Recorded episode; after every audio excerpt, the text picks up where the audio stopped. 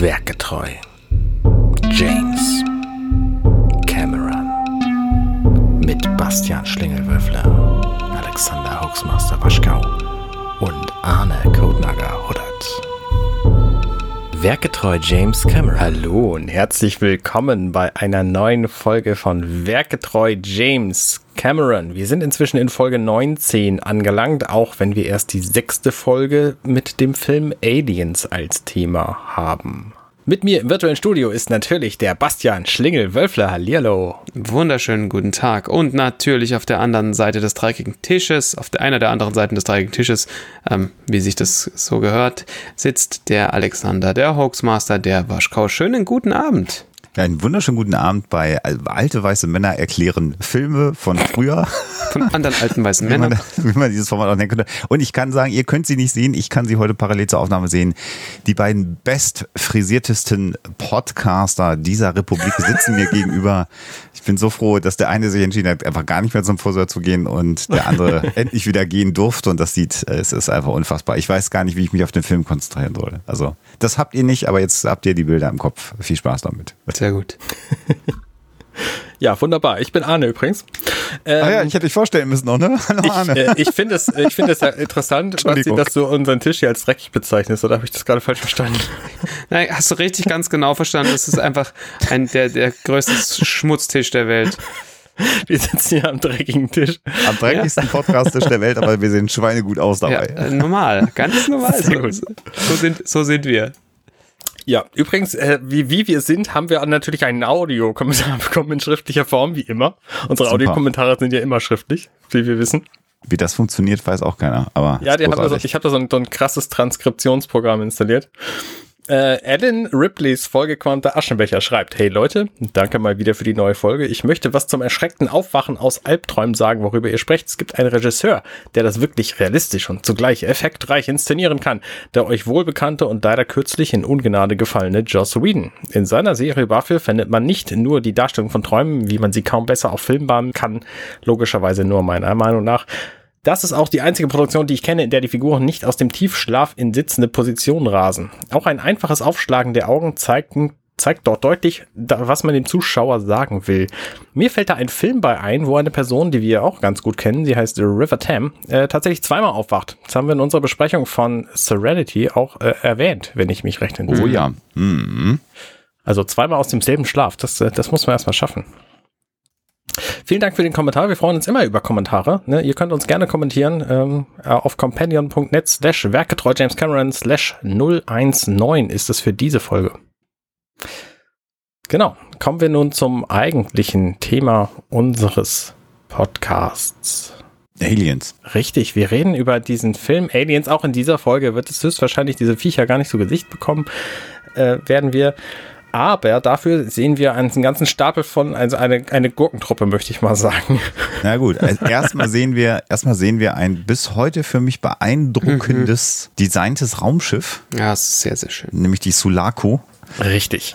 Und die, ich finde auch diesen, diesen, diesen Sternenhimmel, also diesen, diesen, diesen Teil des Weltalls, so wie er hier visualisiert wird, mit diesem blauen, Gaswolken, die wir da sehen. Das finde ich einfach total beeindruckend und bin ein bisschen immer noch angenervt, dass es mir der Reinhard Remford kürzlich bei einer Produktion mir wieder unter die Nase gerieben hat, was ich schon wusste, erfolgreich verdrängt habe, aber jetzt dann wieder weiß und erst wieder über die nächsten Monate und Jahre verdrängen muss, dass diese ganzen farbigen Nebel ja totaler Bullshit sind, weil das gibt es nicht.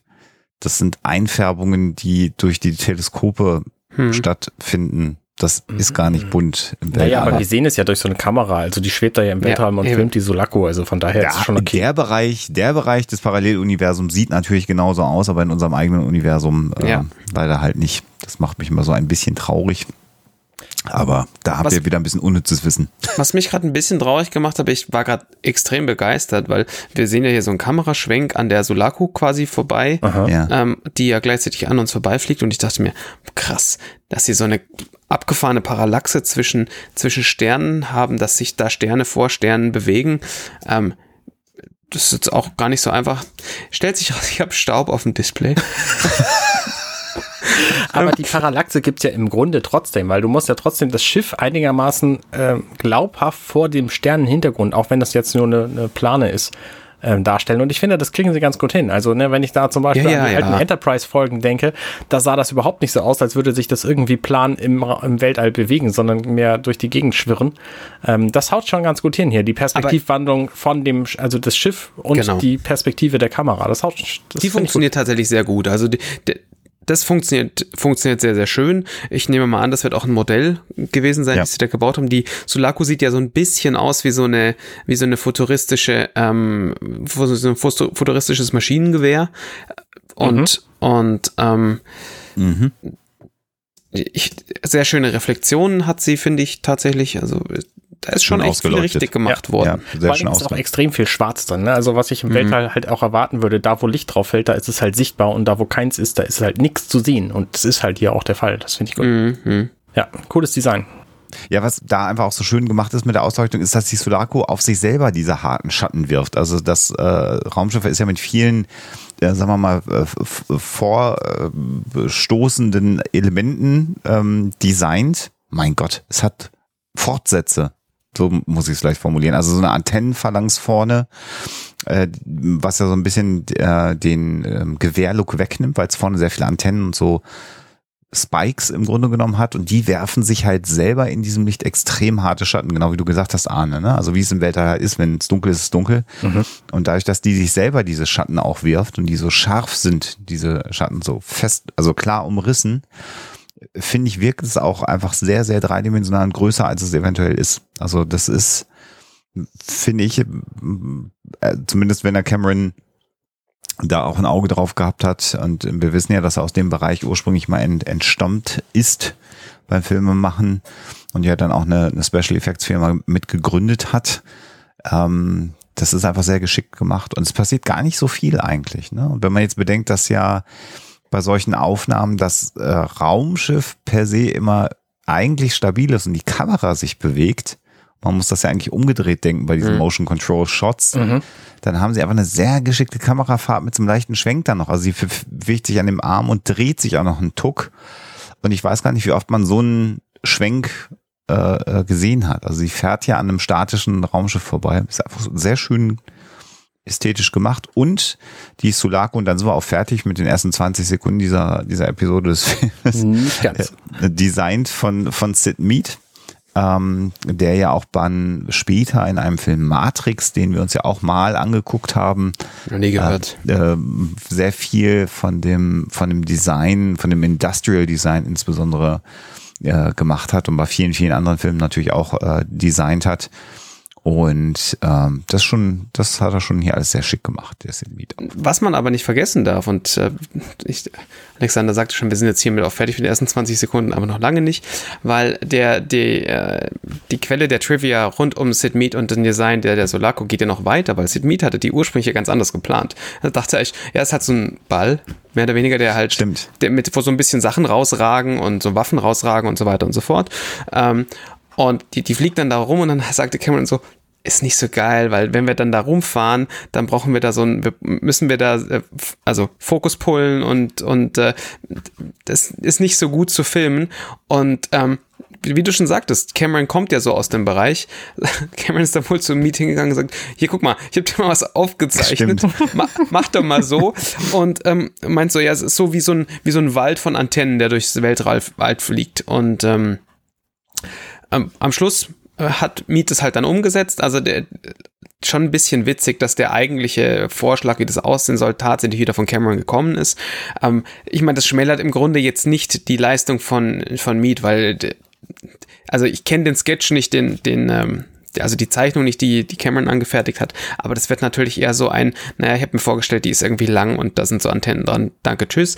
Und da musst du natürlich jetzt schon da noch irgendwie was mach, rausmachen, was irgendwie geil aussieht. Also ja, so wie wir Cameron kennen, glaube ich, aber dass das schon eine sehr elaborierte Version von diesem ja. Raumschiff gezeichnet hat. Also ja, oh, ich habe ich hab ja ein, ein Bildband. Ähm, oh Gott, ich weiß das gar nicht. Ich glaube, der hat mir jemand geschenkt sogar. Ich will jetzt auch nicht schmäler ich jetzt niemand, aber ich glaube, jemand hat mir den Aliens Bildband geschenkt, so ein riesen Oschi. Und da ist tatsächlich die erste Zeichnung von Cameron mit dabei.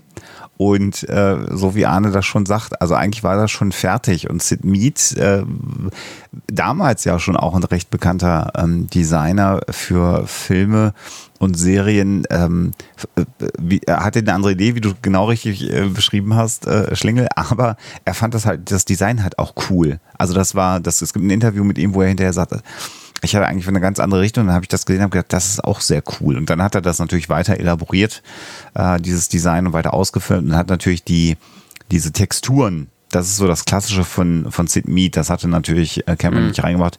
Und diese filigranen äh, Dinge auf der Außenplatten dieses Raumschiffs, das ist dann von Sid Mead natürlich, aber es ist, äh, genau wie Anne sagt, das war, das sah schon sehr, sehr gut aus, was Cameron mal eben so aufgemalt hatte. Was mich so ein bisschen an diesem Schiff zweifeln lässt und der Größe, die du vorhin proklamiert hast, dass die sehr, sehr, sehr deutlich ist, ähm, ist diese riesengroße Kanone, die das da unten unter sich hat. Weil ich stelle mir das Schiff durch diese Kanone relativ klein vor. Ne, ich meine, das ist, das ist so eine doppelläufige, kugelgelagerte Kanone, wie es sie beispielsweise auf dem Panzer gibt. Die größte Version, die ich davon in echt kenne, ist so auf so riesengroßen Kriegsschiffen drauf. Ähm, und die ist schon ziemlich groß. Und wenn diese, wenn, wenn die so groß ist wie das Ding hier, dann ist das Schiff insgesamt gar nicht mal so riesengroß. Äh, ja gut, aber ich finde ja ein großes Kriegsschiff, so ein großer Zerstörer, der ist ja auch schon groß. Ja, okay, aber ich habe halt na, mit den Antennen vorne habe ich gedacht, das Schiff sei noch viel größer. Verstehe. Ja, gut. Also das mir würde so Zerstörergröße reichen. Es ist natürlich bei weitem nicht äh, Kampfsterngröße oder oder mhm. Gar Spaceballs Größe. Das das nicht. Genau. Ja, Spaceboat One ist sicherlich deutlich größer als die Sulaco. Also die Sulaco hat 385 Meter Länge. Ja, das passt dann ja mit zum Schiff. Und ja, ist jetzt schon auch nicht, auch nicht so wenig, aber es ist halt auch nicht so viel. Ja. Das ist ja, schon, ja. also da können schon ein paar Leute äh, ganz gemütlich da jeder in seinem eigenen Jacuzzi rumschwimmen. Aber, aber ähm, ist halt jetzt. Äh, auch kein Vergleich äh, zum Schiff aus dem ersten Teil, was ja im Grunde, obwohl das Schiff ja selber klein war, aber halt eine ganze Raffinerie äh, hinter sich hergezogen hat. Das mhm. war dann schon auch ein bisschen größer, natürlich, ja, von den genau. Dimensionen genau. her. Ja. So ein, so ein Zerstörer kann aber auch durchaus ähm, so groß sein. Also von daher ähm, passt schon. Mir fällt noch ein Punkt von Trivia ein, den wir vielleicht noch einbringen sollten, nämlich der Name der Sulaco ist eine Stadt aus dem Roman Nostromo. Und mm. äh, da schließt sich halt dann wieder ein bisschen der Kreis. Das ja. ist noch ein ganz, ist noch ein ganz nettes, ein ganz nettes Bit, was man sich so mitnehmen kann. Äh, und ist schon cool, wie, wie so, auf, auf wie viel, auf wie viel ähm, Kleinigkeiten man halt so achten kann. Ich finde ja. das total schön mit euch. Vor allem auf wie viel, wie viel Ebenen äh, Cameron halt geachtet ja, ja. hat. Ja, das ja, auch beschrieben. Also das, das zeigt auch einfach, wie irre dieser Typ ist. Ja. Finde ich. Also ich, es ist nach wie vor, je mehr man sich dann auch so rein, äh, rein nerdet, zitieren Sie mich bitte, Ryan mhm. nerdet ähm, in, in das, was er so macht. Ich bin immer wieder fasziniert. Er muss, nach allem, was ich jetzt, je mehr ich lese, desto mehr weiß ich, dass der unerträglich sein muss, wenn man mit dem arbeiten muss. Wahrscheinlich, ja. Aber er ist einfach, einfach irre in dem, ja. was er macht. Ja. Das ist ja. ähm, crazy. Ja. Einfach. Ja, dann wechseln wir tatsächlich von der Außenansicht äh, in eine Innenansicht des Schiffes und wir sehen einen Spind, dessen Tür aufklappt und ich weiß nicht so genau, vielleicht könnt ihr mir das erklären, so Feinheiten sind ja euer Ding. Ähm, warum klappt dieser Spind auf und wieder zu und warum wedelt das Poster, was da drin hängt von der Dame, ähm, warum wedelt das in welchem Wind? Also, was ist da los? Das ist ganz klar die Klimaanlage. Das ist eine 7830er ähm, von Hoshiwata. Turboprop. Ja, ja, genau. Und äh, die, die hat das also gerade, wenn, wenn das Flugzeug so, also das Flugzeug sei schon, das Ding so ein bisschen nach links fliegt, ähm, da sind, da sind so ähm, Wankelgetriebe da in der Mitte, die, ähm, was weiß ich denn? Ähm, ja, kommt direkt, da kommt direkt die Lügenpolizei angefahren. kommt, ich wollte sagen, da kommt die Podcast-Polizei angefahren und nimmt den Schlingel mit. Herr Röffle, so geht's nicht. Sie können die Zuschauer, äh, Zuhörer ja nicht für dumm verkaufen. Also, klar, da, da, also da geht sicherlich äh, irgendwie ein Wind drin, weil, weil Klimaanlage. Ja, aber wäre ja, saumäßig sicher? langweilig, wenn, wenn sich da nichts bewegt hätte, sondern das einfach nur ein, ein super statischer Pan durch einen, durch einen Raum gewesen wäre, der in jedem neueren Film einfach ein Rendering gewesen wäre. Von I, daher. I, I, I, beg to differ. Also ich würde ja behaupten, wenn die da pennen, äh, dass da die Klimaanlage eben ausgeschaltet ist. Man könnte sich ja sogar fragen, ob da überhaupt eine äh, Atmosphäre Le drin ist. Lebenserhaltungs äh, ja. Äh, aktiviert ist. Jetzt könnte man natürlich, weil wir jetzt ja hier in dem Moment des Auf, also erstmal könnte ich sagen, das ist eine Visualisierung von Tumbleweed übrigens. Okay. Also, mhm. ja, also einfach als enough. So, also das ist, äh, das ist der, der filmische Hintergrund ist, da ist nichts los und es sind Soldaten, die äh, Pin-Up-Girls in den Schränken hängen haben. So, das ist das eine. Wenn wir das jetzt konstruieren wollen würden, könnte man natürlich sagen, sie wachen gleich auf. Und das heißt, die Lebenserhaltungssysteme sind angesprungen. Jetzt weht das erste Mal wieder eine Atmosphäre ja, dadurch. Ja, und die, ja, das könnte das, das ergibt tatsächlich Sinn. Vielen Dank. Aber ich, ganz ernsthaft, ich glaube, darüber haben sie sich keine Gedanken gemacht, sondern es sollte eher das Tumbleweed visualisieren. Ich finde es aber tatsächlich eine gute, also eine, ja, eine logische Erklärung, dass ja. die Atmosphäre einfach nicht da war und dass sie die angemacht haben, natürlich für diesen Moment des Aufwachens. Ne? Wahrscheinlich hat der Computer nicht in dem Moment, wo wir ihn gleich angehen sehen, entschieden, dass die aufwachen sollen, sondern einen Tick früher und hat schon mal die Atmosphäre angemacht. Genau. Ähm, wir sehen diesen Spind auch nur einen sehr, sehr kurzen Moment, weil die Kamera dann wegschwingt und wir ähm, direkt zu Unmengen von Waffen kommen. Mhm. Äh, ich brauche Waffen, jede Menge Waffen. Mhm. Äh, die sehen wir hier quasi an der Wand hängen. Und das ist dann auch ein, ein Hinweis darauf, äh, was wir denn auf diesem Schiff ansonsten zu erwarten haben, denn da ist natürlich die schon vorher angeteaste Kriegstruppe drauf von Marines, die sich um die, ähm, um die Aliens kümmern sollen. Und wir sehen, ähm, und das gefällt mir jetzt auch wieder, wir sehen einen Kameraschwenk, der sehr langsam ist.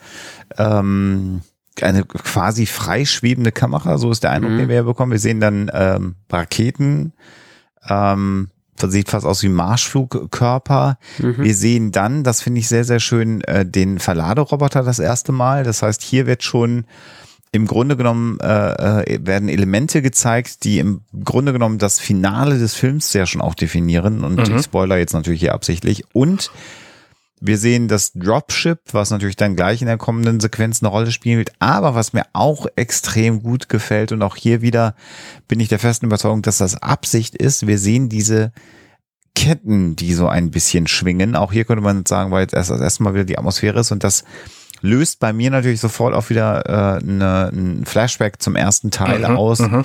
ähm, zu dem Raum, wo auch ganz viele Ketten sind und in den Ketten dann das Alien äh, drin hängt, als die Katze gesucht wird.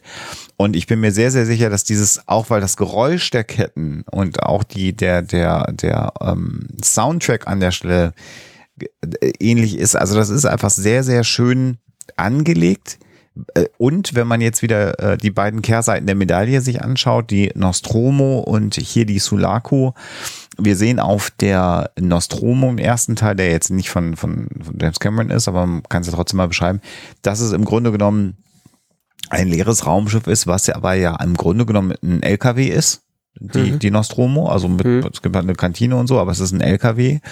Und ähm, wir sehen hier ganz klar, dass das hier ein Kriegsgerät ist auch im Inneren. Also hier mhm. ist äh, das kein, das ist kein äh, Erholungsschiff oder was auch immer, sondern das ist hier ein Kriegsgerät äh, wie ein Flugzeugträger von mir aus und genauso wird dieses Schiff auch eingeführt mit ähnlichen fließenden Kamerafahren. Ich finde, das ist eine sehr sehr schöne Reminiszenz, sehr, sehr respektvoll im Aufbau des Raumschiffs, aber eben dann doch wiederum komplett eigen, weil es halt ein anderes Raumschiff ist und die Geschichte auch eine andere sein wird. Mhm. Gefällt mir sehr, sehr gut, wie er das gemacht hat.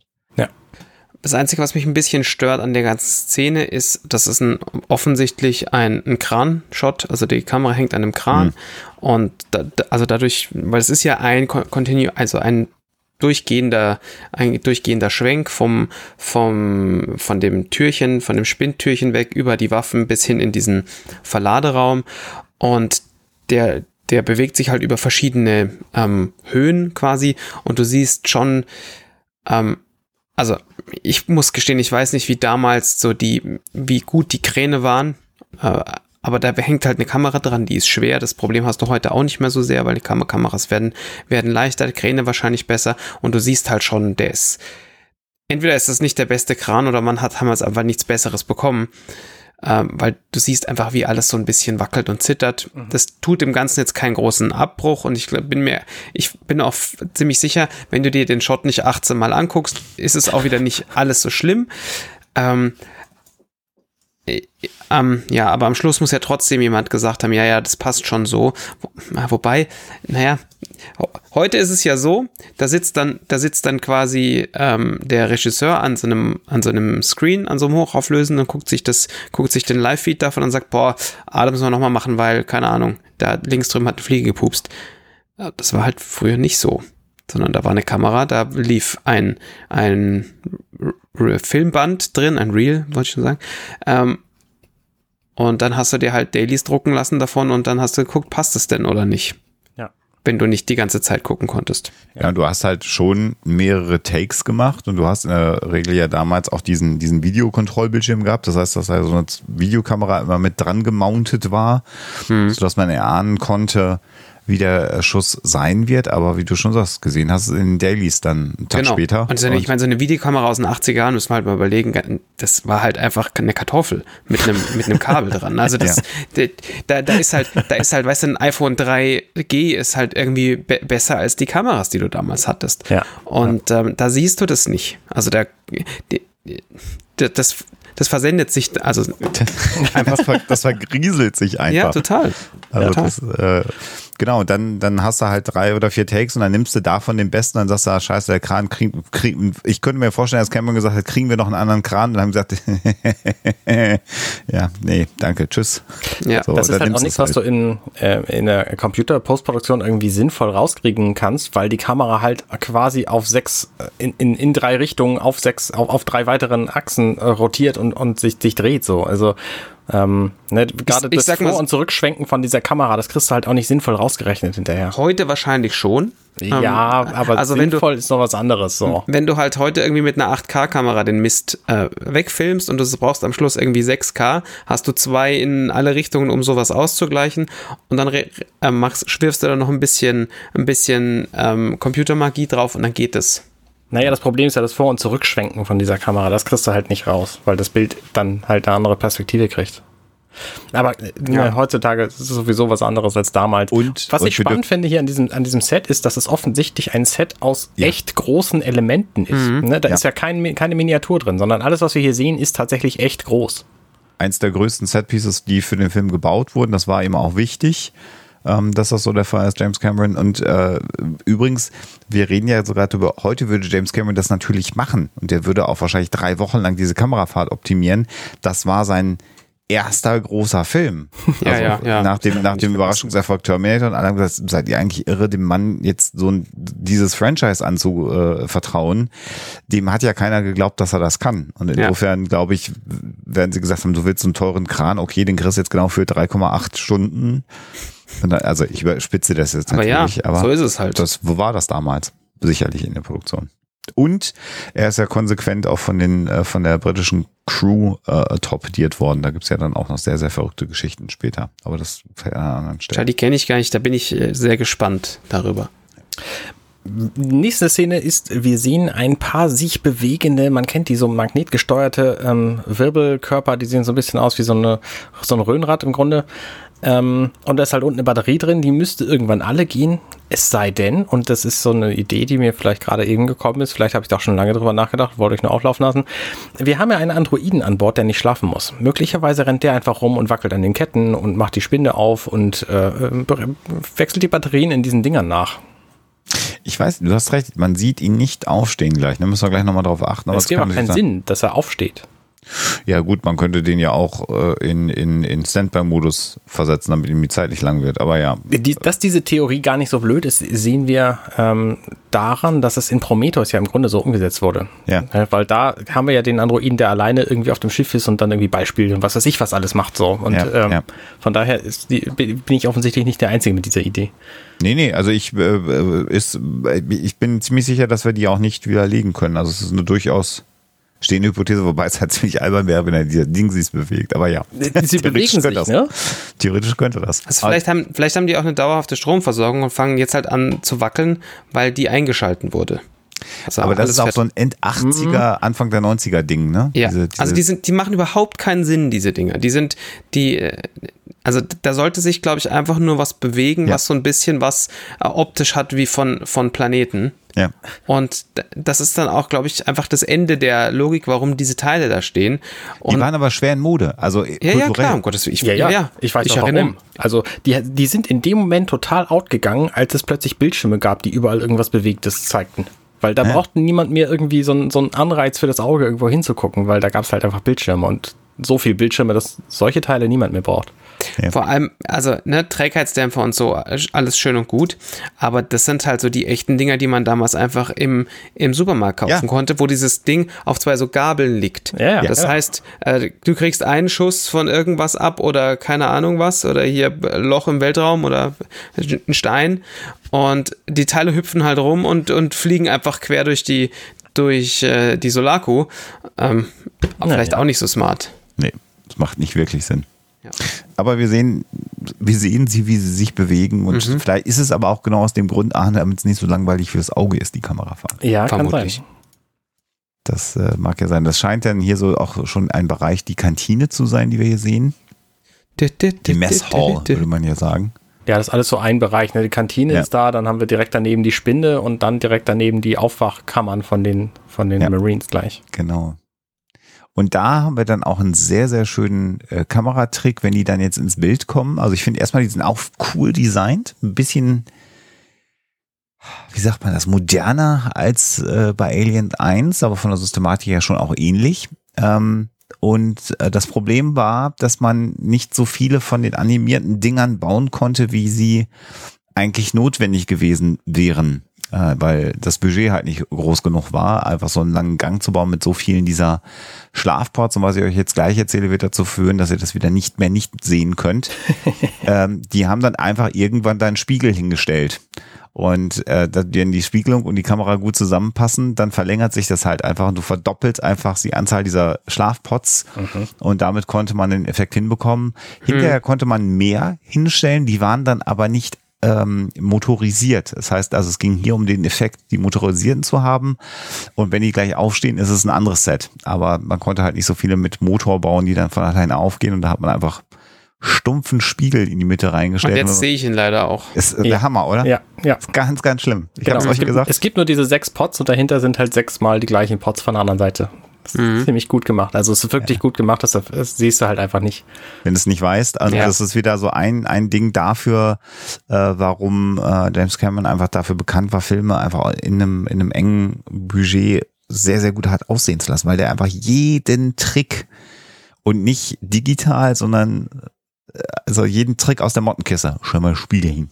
Und mhm. funktioniert halt. Wenn du es richtig ja, ausleuchtest und die Kamera richtig positionierst und, und die Fluchtpunkte passen, dann ja sieht halt gut aus. Genau, dann sehen wir kurz einen Computer angehen und der zeigt uns die Namen von allen Leuten, die wir gleich zu, zu Gesicht bekommen. Das ist aber so schnell, dass da quasi keiner mit, mit drauf gucken kann. Aber für Leute, die die Namen nicht kannten und die eine, eine Pausetaste auf ihrem Videorekorder hatten, äh, die freuen sich natürlich, weil der ne, Drake und Spunkmeyer und Apone und Hicks und wie sie alle heißen, ja. äh, sind halt alle da zu sehen.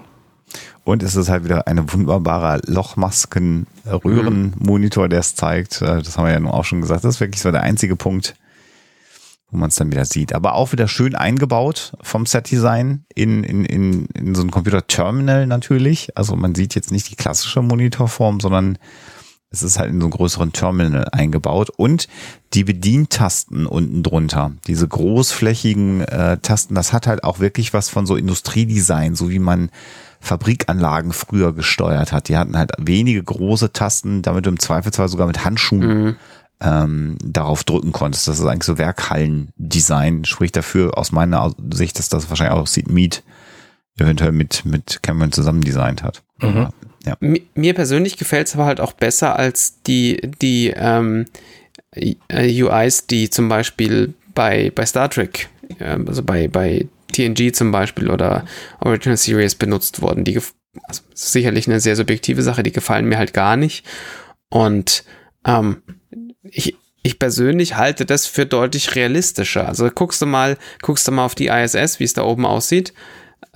Da ist, sind halt viele Sachen sind da halt so. Wo, das wobei. Ist, das, Moment, da muss ich aber kurz mal einhaken, weil Star Trek, die Originalserie und TNG haben sehr verschiedene Bediensysteme. Sagen. Und die das sind ungefähr so verschieden wie das von der ISS zu den Schiffen, die aktuell da von SpaceX hochgeschickt werden. Die Dragon-Kapseln. Ja, die Fair enough. Genau, genau, genau. Also ich finde, das ist genau der Punkt. Also ISS ist noch äh, äh, Star Trek Original Series und die Dragon äh, äh Crew Kapseln sind dann jetzt schon langsam so Richtung ähm, Bitte nicht TNG sagen, weil das ist eine Beleidigung an, an alles, was SpaceX gemacht hat. naja, also ich finde schon TNG für die damalige Zeit ist es halt auch gealtert, aber die Idee von Touchscreens und dynamischen ja, okay. Knöpfen äh, damals gut äh, hat, also ich, ich finde es ist besser guckbar als die, ähm, die durchsichtigen Plaz Plastikknöpfchen, die wild geleuchtet haben bei äh, Original Series. Ohne das jetzt in Abrede zu stellen, weil das ist einfach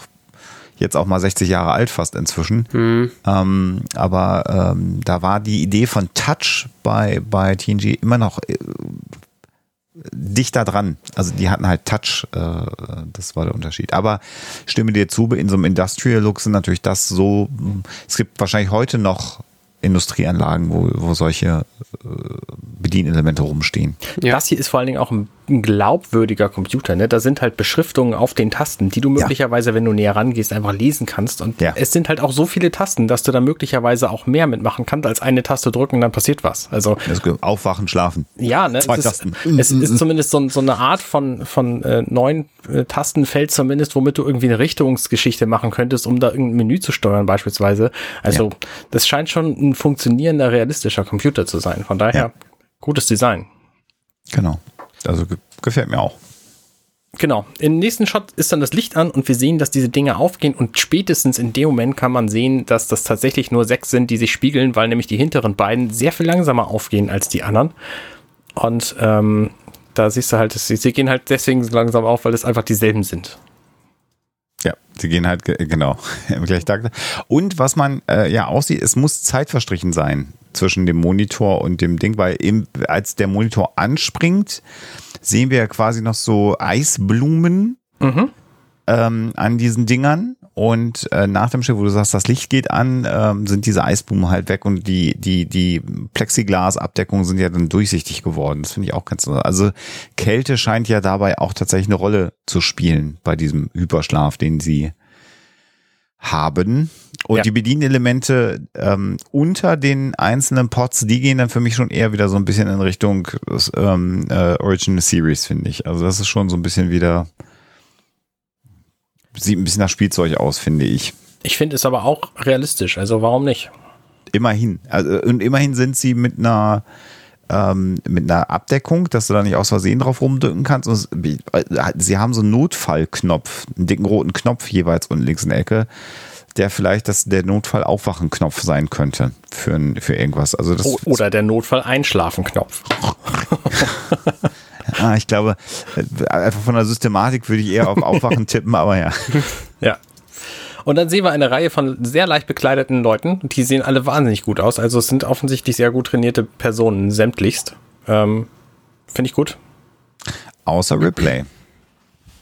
Auch Ripley scheint aber trainiert genug zu sein, um da jetzt nicht negativ aufzufallen, ne? Nee, aber da, da sage ich gleich noch was zu. Aber du hast völlig recht. Also äh, die anderen sind natürlich äh, Sixpack, äh, äh Bizeps äh, trainiert vom Feinsten. Und dann sehen wir ja hier auch Schauspieler, die wir aus anderen äh, Cameron-Filmen später und aber auch schon vorher kennen, was ich ja auch interessant finde. Das werden wir sicherlich nochmal diskutieren.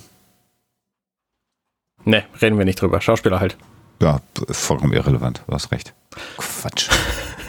Und wir sehen den, den, den Lieutenant, der sich so leicht angewidert die ähm, EKG-Nupsis entfernt. Und der wirkt, also dass die Grunts, also die, die normalen Soldaten halt Blödsinn erzählen, ja, aber er, als Lieutenant, finde ich, wirkt er so ein bisschen deplatziert und das wird ja nicht besser werden im Verlauf des Films. Ja, das ist wohl wahr. Und dann wird Hicks eingeführt und Hicks ist überraschenderweise der Schauspieler, der auch bei Terminator mhm. Die Hauptrolle gespielt hat. Und das sehen wir dann. Arnold Schwarzenegger. Genau. Der sich wirklich in Method Acting in eine komplett andere Figur äh, verwandelt hat. Richtig. Also großartig, wie er das hingekriegt hat. Naja, man sieht hier halt wieder, ähm, dass Cameron äh, Schauspielern sehr treu geblieben ist in seiner Zeit und immer wieder auch gerne mit gleichen Schauspielern gearbeitet hat.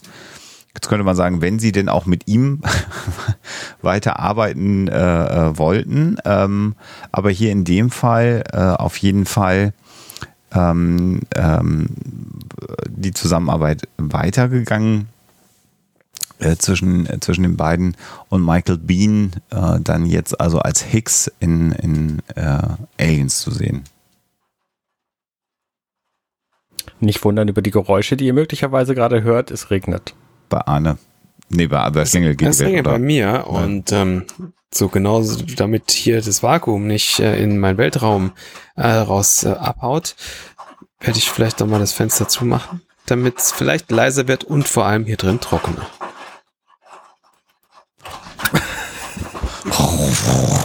Oha, ist das eine Sturmflut bei ihm?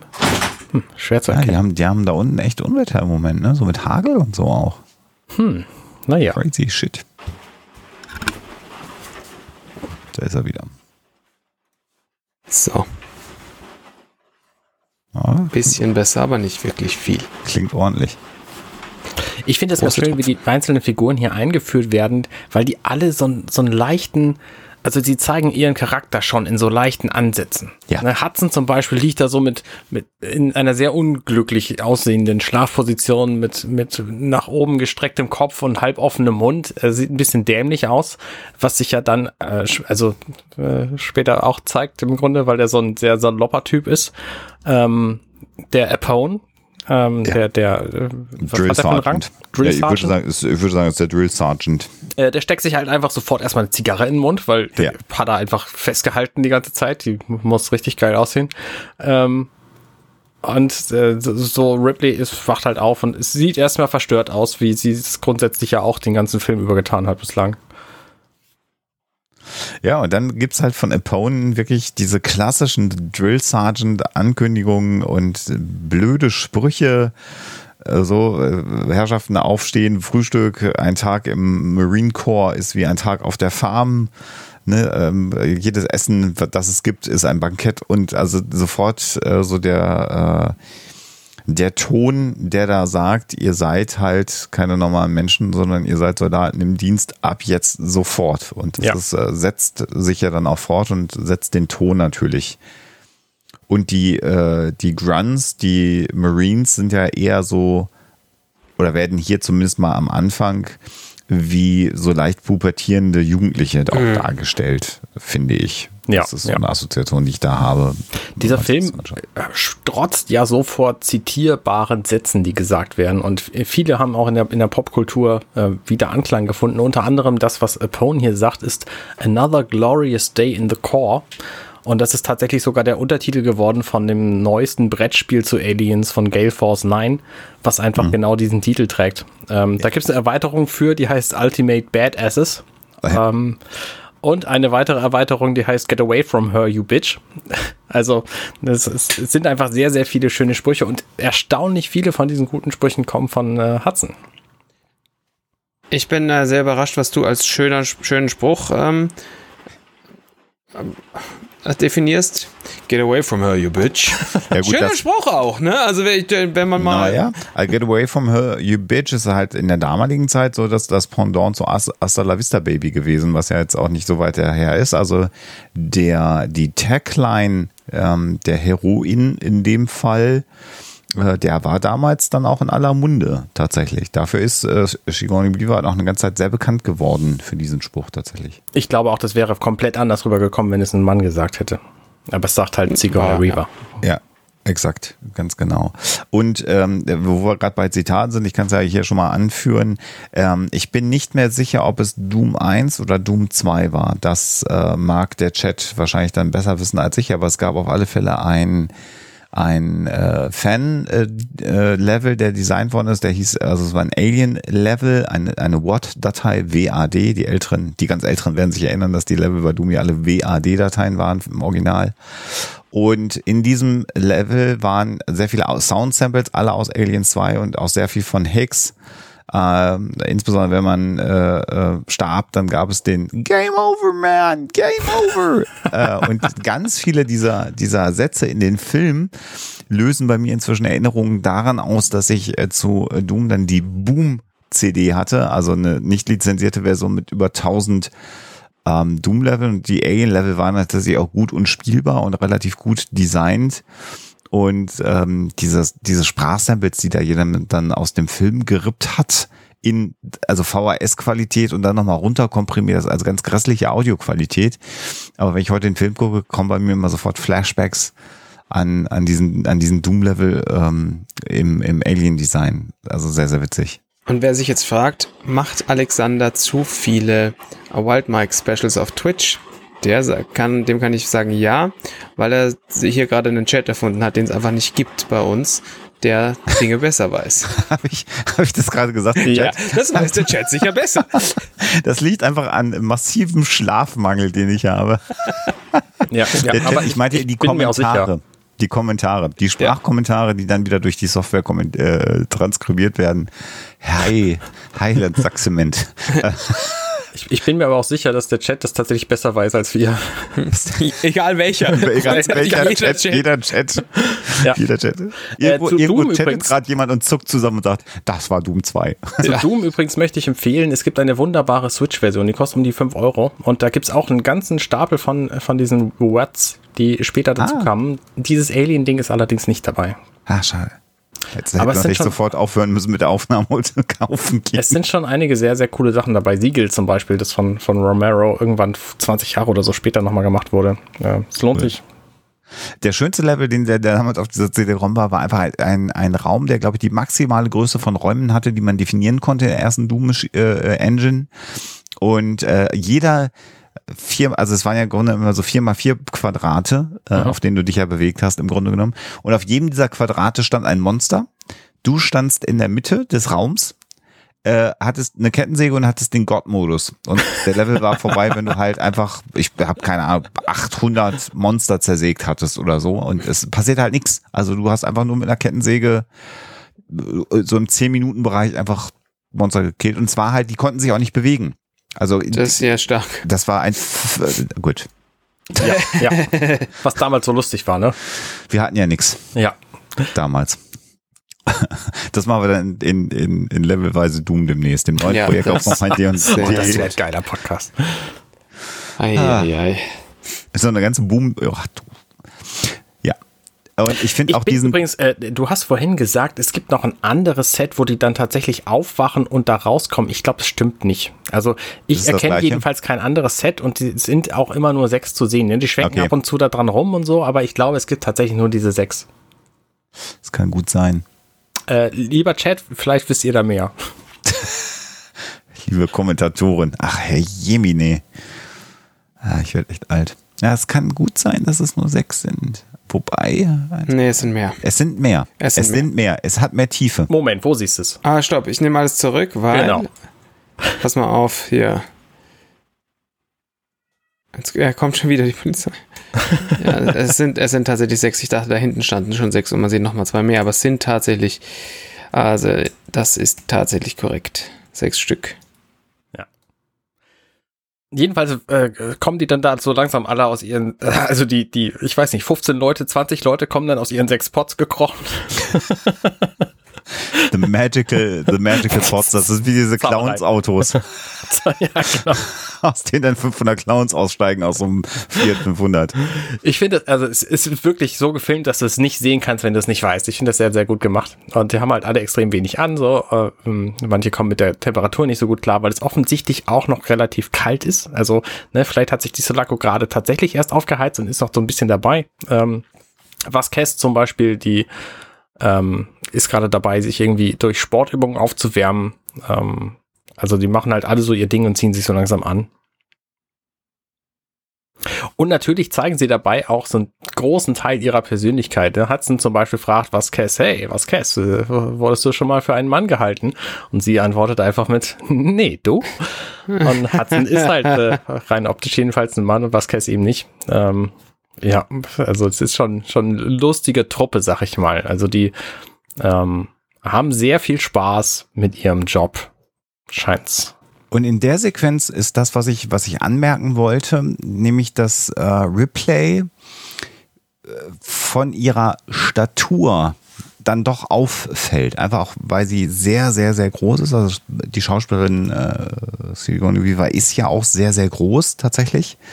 Und sie hat sowas, ähm, ich weiß nicht, ob Leptosom der richtige äh, Ausdruck dafür ist, aber sie hat ja sehr äh, lange Extremitäten auch einfach.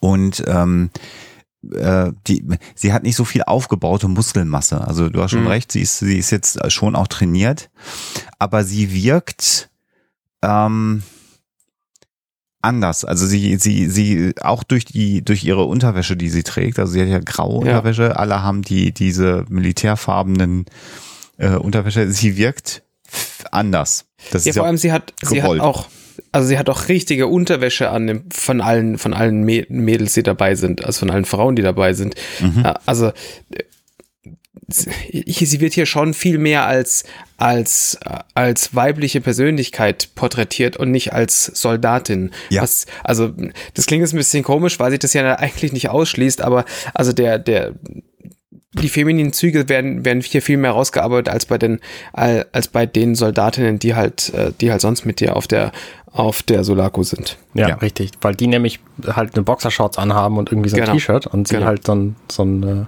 Slip. Ja. Genau, ein Slip und so ein, so ein Unterhemd. Und ich weiß gar nicht, wie da die Fachbezeichnung für ist. Tanktop. Ja. Also, wo man mal glauben könnte, dass äh, als Tank-Panzer. Haha, lustig, badumts. So, äh, so laufen hier Witze. Ist einfach saumäßig gut. Nochmal einsteigen, nochmal dabei sein. Genau, währenddessen unterhalten die sich halt auch über, ähm, über Ripley, weil sie die natürlich nicht kennen und ähm, ähm, dann erfahren die so quasi, verraten sich gegenseitig, dass sie so als Consultant da sein soll. Mhm ich muss da nochmal genau in den präzisen Satz, nämlich Vasquez, also die äh, Klimmzüge machende ähm, Soldatin, die übrigens im echten Leben, also die Schauspielerin war im echten Leben eine Gewichtheberin, mhm. äh, was auch die, die ihre, ihre Statur erklärt, weil sie einfach extrem gut trainiert ist, sehr, sehr muskulös ist. Und das wird ja auch genutzt in den Klimmzügen, die sie macht. Sagt dann zu der Pilotin des Dropships, wie wir hinterher erfahren, dass das die Pilotin ist, hey Mira, wer ist ein Schneewittchen? Ja. Mhm. Und das zeigt ja auch dann wiederum die, ähm, äh, wie du schon sagst, diesen Fremdkörpercharakter, dass man über sie redet und dieser Begriff, wer ist denn Schneewittchen, ähm, äh, trifft es dann auch sehr gut, dass man sagt, guck mal hier, die ist ja, ist ja komisch, ist ja keine von uns, ist ja ein Mädchen, eine Prinzessin quasi. Und dann kommt das, was du sagst, nämlich, dass sie eine Beraterin sei, some sort of consultant. Genau, weil sie nämlich angeblich schon mal ein Alien gesehen hat. So. Ja, also, ja. ne, es glaubt offensichtlich immer noch keiner. Wahrscheinlich ist diese Story einfach von Burke übertragen worden, der ja per se einfach nicht glaubt, was da los ist. Dann wird halt direkt in die, in die, ähm, na? Kantine. Kantine. Messhall. Mess, ja. Messhall, genau. Also in die, ist Kantine der richtige? Kombüse whatever. Kanister. Da, da, wo es, da, wo es, da, wo es was zum Essen gibt, äh, hingegangen.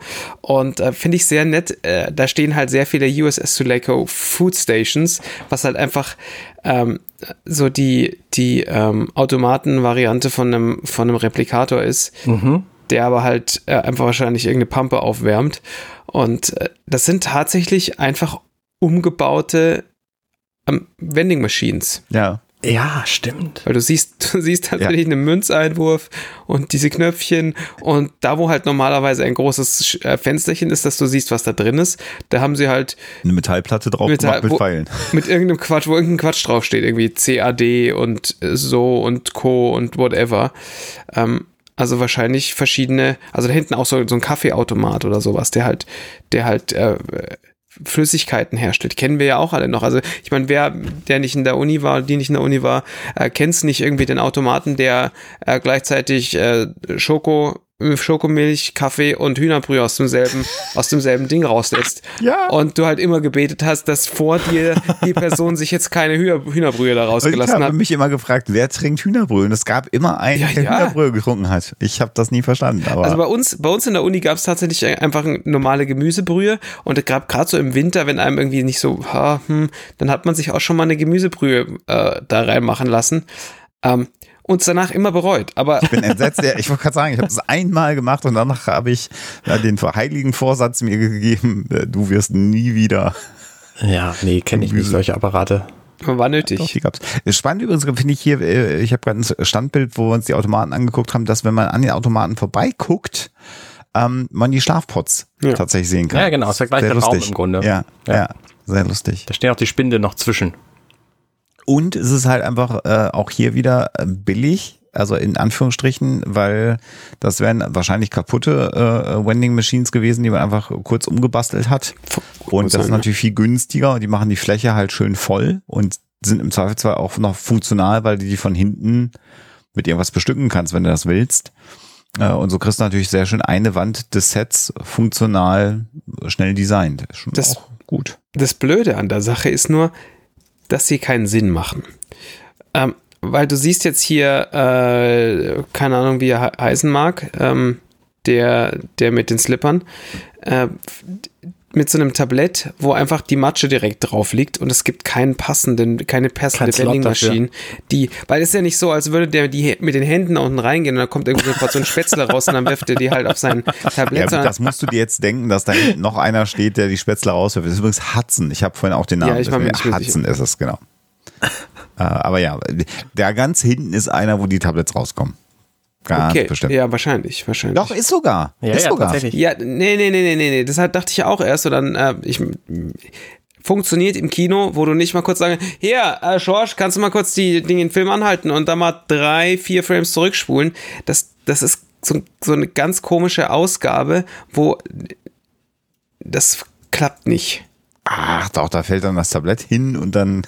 Ja, ja okay, dann, ich, ne, ich dann akzeptiere halten die, die anderen Apparate kurz ihre Hand rein und dann kommen dann die Spätzle einzeln rausgefallen, dann klatschen die das auf das Tablett und dann so. ist gut. Das sind Marines. Die Frage ist, was kommt dann aus den ganzen anderen Maschinen noch raus? Das wüsste ich tatsächlich sehr gerne. Da kommt vielleicht so Sandwiches und so ein Scheiß rausgefallen. Wer weiß es. Gar. Könnte, könnte sein. So ganze Hühnchen vielleicht auch. Und ich finde auch diesen, diesen, diesen, dieses, in, dieses ähm, äh, Besteck-Inlet für Schubladen, was dann da einfach auch rumsteht, aus dem ja. sich dann Hudson sein Besteck rausnimmt. Ich finde, das ist einfach so. Ich weiß es nicht. Und eventuell ist der Wagen, auf dem da steht, entweder aus einem Flughafen, also aus einem Flugzeug äh, vom Catering, oder aber es gibt die auch als ähm, Werkstattwagen. Also mhm, diese Metalldinger, mhm. wo, wo du Werk, Werkzeug drin lagern kannst. Beides sieht sich sehr ähnlich.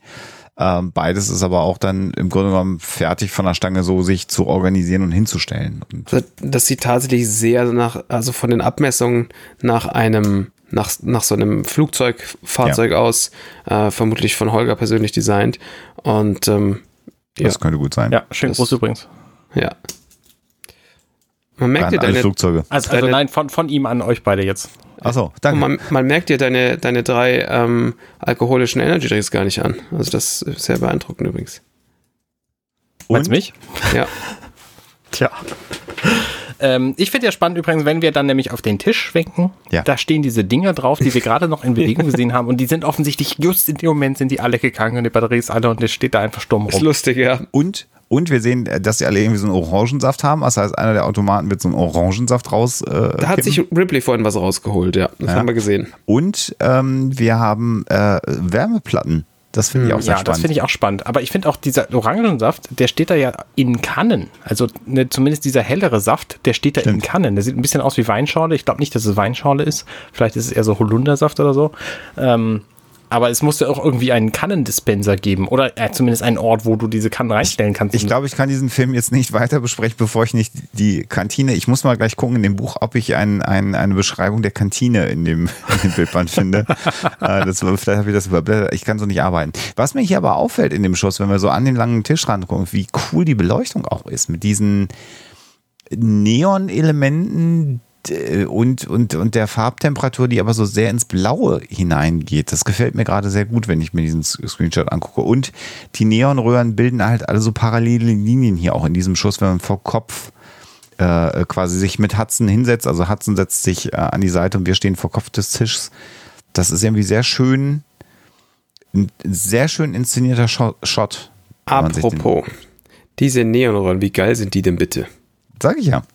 Hä? Also, die Neonröhren, die einfach so aussehen, als hätte da jemand zwei Neonröhren an einen Motor geschraubt ja. und dann an einer Kette aufgehängt. Das ist doch geil. Und oder? das ist mega. Also es sieht einfach saumäßig cool aus. Ähm, und es ist hundertprozentig irgendein scheiß Metallschrott. Aber es, es gibt die Dinger in, in hängend und in hochkant an der Wand ja. und es sieht beides mega geil aus. Ja, ja, sag ich ja. Ich und will auch wie, das, auch. wie das geframed ist. Also das gefällt mir ausnehmend. Ja. Ausnehmend gut. Gefällt mir das.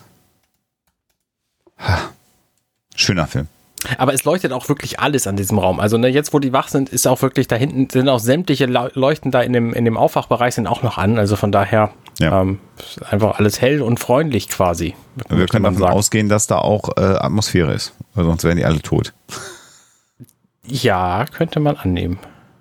Ähm, und interessant auch der Dialog, wo Hudson sagt, worum geht's denn jetzt eigentlich? Und dann kriegt er gesagt, naja, es ist eine Rettungsmission und wir sollen von ein paar heißen äh, Kolon Kolonistentöchtern ähm, die Unschuld retten. Also natürlich politisch komplett unkorrekt, sowas würde man heute auch nicht mehr drehen. Aber so war das damals. So hat man sich vorgestellt, dass äh, Marines äh, sich unterhalten über ihren Auftrag. Hm. Ja. Während die reden übrigens ist das Ding irgendwann wieder an, dieses äh, sich bewegende Röhrenrad. Ähm, gut, hat vielleicht einer einfach ausgemacht und dann wieder angemacht, weiß man nicht. Das ist vielleicht dann irgendwem aufgefallen, dass man sie wieder anticken sollte, aber gut. Genau, und dann sagt äh, Hudson zu Bishop, und wir wissen es von Bishop noch nicht, äh, das ist halt der Android, ja. äh, mach mal deinen Messertrick. Und dann macht er seinen Messertrick und da gibt's eine sehr schöne Szene, wo nämlich die Hand von Hudson, äh, Bill Pullman hier, Bill Paxton, pardon, Bill Paxton, ähm, einfach direkt unter die Hand von, äh, von Lance Henriksen hier geschoben wird. Und das sage ich bewusst mit den Schauspielernamen, weil er das in dem Moment nicht wusste. Und das einfach gemacht wurde und er so, hey, Moment mal, was ist denn hier jetzt los? Das heißt, die Angst, die er da gerade zeigt, die ist einfach echt. Das finde ich sehr schön. Und äh, Lance Hendrickson tatsächlich wie ein Bekloppter vor dem Film das trainiert hat. Auch das, und der hat sich da auch äh, durchaus beim Training die Finger verletzt bei der Nummer beim Trainieren äh, für den Film. Und der war hinterher dann auch richtig gut in diesem äh, Messertrick, also das Messer zwischen die Finger, die gespreizt auf dem Tisch liegen.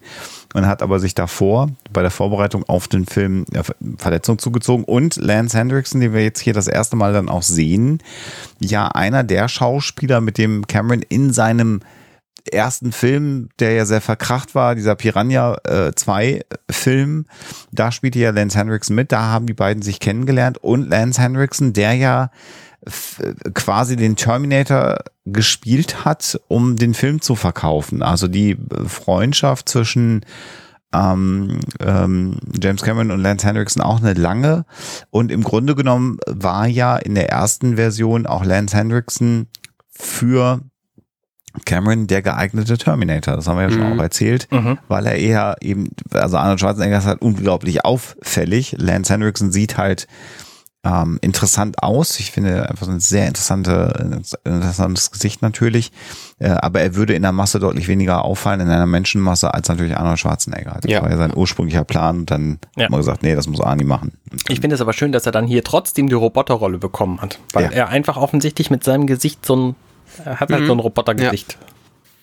Ja. ja, und dann sehen wir jetzt die Szene, die dann natürlich dann ein bisschen natürlich auch beschleunigt ist. Aber auch das funktioniert eigentlich noch ganz gut. Also weil Lance Hendrickson sowieso das schnell konnte und das dann sehr geschickt inszeniert ist mit der schneller gemachten Kamera, ähm, dass er hier mit diesem Trick, finde ich, kommt Cameron sehr gut weg in dieser Sequenz. Ich finde, es wirkt überzeugend. Mhm, mhm, finde ich auch. Und wir wissen ja in diesem Moment auch noch nicht, dass er ein Roboter ist. Also nee. ne, vielleicht macht er das einfach so, vielleicht sind die Marines, wir haben die alle als so ein bisschen, so ein bisschen annähernd durchgeknallt äh, kennengelernt schon. Ähm, vielleicht macht er das einfach aus Spaß immer so. Und dann setzt er sich aber zu Ripley und dann sehen wir dieses weiße Blut was ja. die Androiden haben. Ja. Und äh, auch da wissen wir, wenn wir den ersten Film nicht gesehen haben, immer noch nicht, was jetzt eigentlich los ist. Ne? Was, was hat er sich denn da jetzt gerade in die, in die Finger geschmiert? Ähm, aber Ripley sitzt direkt neben ihm und sieht das und erkennt sofort, was Sache ist und kriegt Riesenangst. Ja, mhm. ganz kurz noch, dazwischen kommt noch mal ein Gegenschuss äh, mit einer leichten äh, oder wie ich finde nicht ganz unrelevanten Szene, wie nämlich Hicks zu seinem äh, Sitznachbarn sagt, ach guck mal, der neue Lieutenant, also the new Lieutenant, ist sich auch zu gut mit uns Soldaten an einem Tisch zu essen. Mhm. Da erfahren wir halt auch das erste Mal, dass der Lieutenant äh, im Grunde genommen äh, nicht mit dieser Einheit vorher schon Dinge getan hat, was ja später natürlich dann noch viel offensichtlicher wird. Aber das wird hier auch schon eingeführt im Grunde genommen, dass man den auch irgendwie komisch findet und das wird ja dann auch im Gegenschuss ähm, oder als Antwort äh, dann kommentiert mit, naja, der, der hat auch äh, offensichtlich einen Maiskolben im Hintern. Ähm, also Stock im Arsch. Stock im Arsch wäre die deutsche Übersetzung, genau. Ja. Äh, Entschuldigung, dann kommt das, was ja, genau. ja, ja, weißt du, und Ripleys Angst. Sinnvolle Ergänzung, richtig. Genau. Ähm, Ripley fährt dann natürlich sofort Burke an. Hier, was ist denn los? Warum hast du mir nicht gesagt, dass ein Android an Bord kommt? Und Burke guckt sie an, so, hey, äh, Entschuldigung, ich habe einfach nicht drüber nachgedacht. Das ist Standard inzwischen. Ne? Wir mhm. wissen, 57 Jahre Unterschied. Klar, da ändern sich Dinge. Und also ja, also Bishop sagt dann natürlich, ich äh, bevorzuge den Ausdruck künstliche Personen, äh, auch sehr schön. Aber ähm, und ist sehr naiv, finde ich hier. Also das ist ganz spannend, weil er sagt, haben Sie ein Problem oder gibt es hier ein Problem? Und äh, Burke spielt das ja sehr, sehr runter und sagt, ach, ich weiß gar nicht, warum ich das vergessen konnte. Und ist dann so sehr matter of factly, würde ich sagen. Ne? Also da auf dem alten Schiff, da gab es dann auch ein Problem mit einem äh, äh, künstlichen Person. Und sie sagt eine, eine Fehlfunktion. Replay, das ist, glaube ich, das Wort, wie man es im Deutschen übersetzen würde. Und er sagt, naja, also da sind ein paar Menschen gestorben dann auch. Also als ob das alles nicht so schlimm wäre. Und auch da ist Bishop ja wieder so völlig naiv und sagt, ich bin ja geschockt. Mhm. Ja, also er ist, als ob das nicht wäre und zitiert dann ja im Grunde genommen fast äh, die ähm, Robotergesetze von Isaac Asimov äh, in, einer, in einer Paraphrasierung, finde ich. Ja, was aber ganz schön ist, weil wir haben ja den ersten Teil gesehen und wissen, was passiert. Und es war einfach keine Fehlfunktion, sondern nee. er hat genau das mhm. gemacht, was er machen sollte. Er sollte nämlich diese Aliens einfangen und er sollte gegen die Crew handeln, weil die Crew einfach nicht so wertvoll ist wie diese Alien-Artefakte. Und das ist halt, ne, also das spielt hier gar nicht gegeneinander. Ne? Das, äh, dass dann diese Asimov-Geschichten, also ich könnte niemals einen Menschen verletzen und so, das mag tatsächlich jetzt neu sein. Ähm, ja ja. in, in den Robotern. Aber ne, er war halt ein altes System, Hyperdyne Systems. Äh, Cyberdyne? Mhm. Nee, Hyperdyne. Hyperdyne, Cyberdyne ist dann wieder die, äh, der andere Franchise. 120 A2 oder was äh, war das alte Modell und äh, ja, die hatten ein paar Probleme so. Also mhm, mhm, in Wirklichkeit hatte der aber gar keine Probleme, sondern hat genau das gemacht, was er sollte, was die Firma, die Firma von ihm verlangt hat damals. Ja. Und ich bin auch fest davon überzeugt, dass natürlich äh, hier Burke äh, das nicht vergessen hat, sondern natürlich ganz absichtlich die Information darüber, dass auch wieder ein Androide mit an Bord sein wird, äh, absichtlich äh, Ripley verschwiegen hat, weil er natürlich geahnt hat, dass das was bei ihr auslösen wird. Davon bin ich fest überzeugt. Ich halte ihn ehrlich gesagt nicht für clever genug, um zu erkennen, was damals auf der Nostromo passiert ist dass das an dem Androiden lag und dass es deswegen schiefgegangen ist. Ich glaube, so viel Insight hat er nicht in die Firmenhistorie. Und ähm, es, also es könnte durchaus sein, dass er hier ernsthaft nicht gewusst hat, dass er ihr das sagen sollte. Ich bin mir da nicht sicher.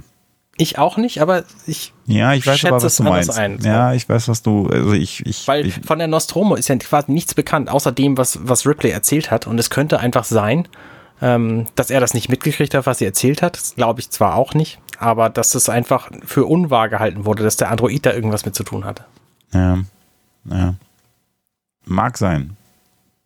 Werden wir auch nicht erfahren übrigens, ne? Also die, die Secret Agenda von Burke, selbst wenn wir sie kennen, ähm, so richtig aufgedeckt wird sie hier nicht. Hm. Ja. Ja, und also dann will ihr halt Bishop ein Stück von dem Maisbrot anbieten und sie schlägt es ihm dann das Tablett aus der Hand und sagt, sieh zu, dass du mir fern bleibst. Verstanden? Und interessanterweise steht er einfach auf und geht. Also er kommt diesem Befehl, der es ja im Grunde genommen ist, äh, auch direkt nach. Genau. Und dann sind wir wieder in der, in der Verladebucht. Ich hätte aber auch kein Vertrauen in einen Androiden, der sich bei so einem Messerspiel selber in die Hand schneidet. Ist interessant, ne, dass er sich dabei verletzt. Ja. Offensichtlich macht das dauernd. Dem, dem äh, ähm, Schorsch hat er nicht in die Hand geschnitten. Sich selber schon. Vielleicht ist hm. das Messer nicht durchgegangen. Hm. Durchgegangen? Naja, durch seine Hand. Weil er hat ja seine Hand über der von Schorsch gehabt. Äh, Ach so. Private Hudson. Ähm, möglicherweise hat er einfach nur sich getroffen und nicht den, den Hudson darunter. Ja, und da wir auch schon genug besprochen haben, das sind ja ungefähr irgendwie sieben Minuten fast ähm, äh, für War diesen so Monat, ähm, würde ich dann sagen, wir machen noch Feierabend nach dieser Szene und gehen nicht mehr in den Fallerraum. Ähm, das ist sowieso nicht echt, aber da kommen wir nächstes Mal zu. Ähm, genau. Also von daher, wir hören uns nächsten Monat wieder. Vielen Dank mhm. fürs Zuhören. Kommentiert fleißig. Genau, vielen Dank an den Chat. Ja, der hat uns wieder sehr geholfen. Aber es war auch wieder so viel los in den sieben Minuten. Man muss das ja auch ja. dann alles würdigen. Also ich finde, das war, ja, ja. Es, ist, es ist, wie es ist. Geht Und sagt mal Bescheid, wenn ihr euch das Doom runtergeladen habt. Das ist echt gut. Ja, genau. Kommentiert das mal. Genau. Also, bis zum nächsten Mal. Bis dann. Ciao, ciao. ciao, ciao. Hey, ich bin Arne und das war Werketreu James Cameron. Wenn euch dieser Podcast gefällt, dann unterstützt mich doch ein wenig. Ich schneide, produziere und hoste diesen und weitere Podcasts wie auch andere Projekte im Netz. Informationen, wie ihr mich unterstützen könnt, findet ihr auf companion.net.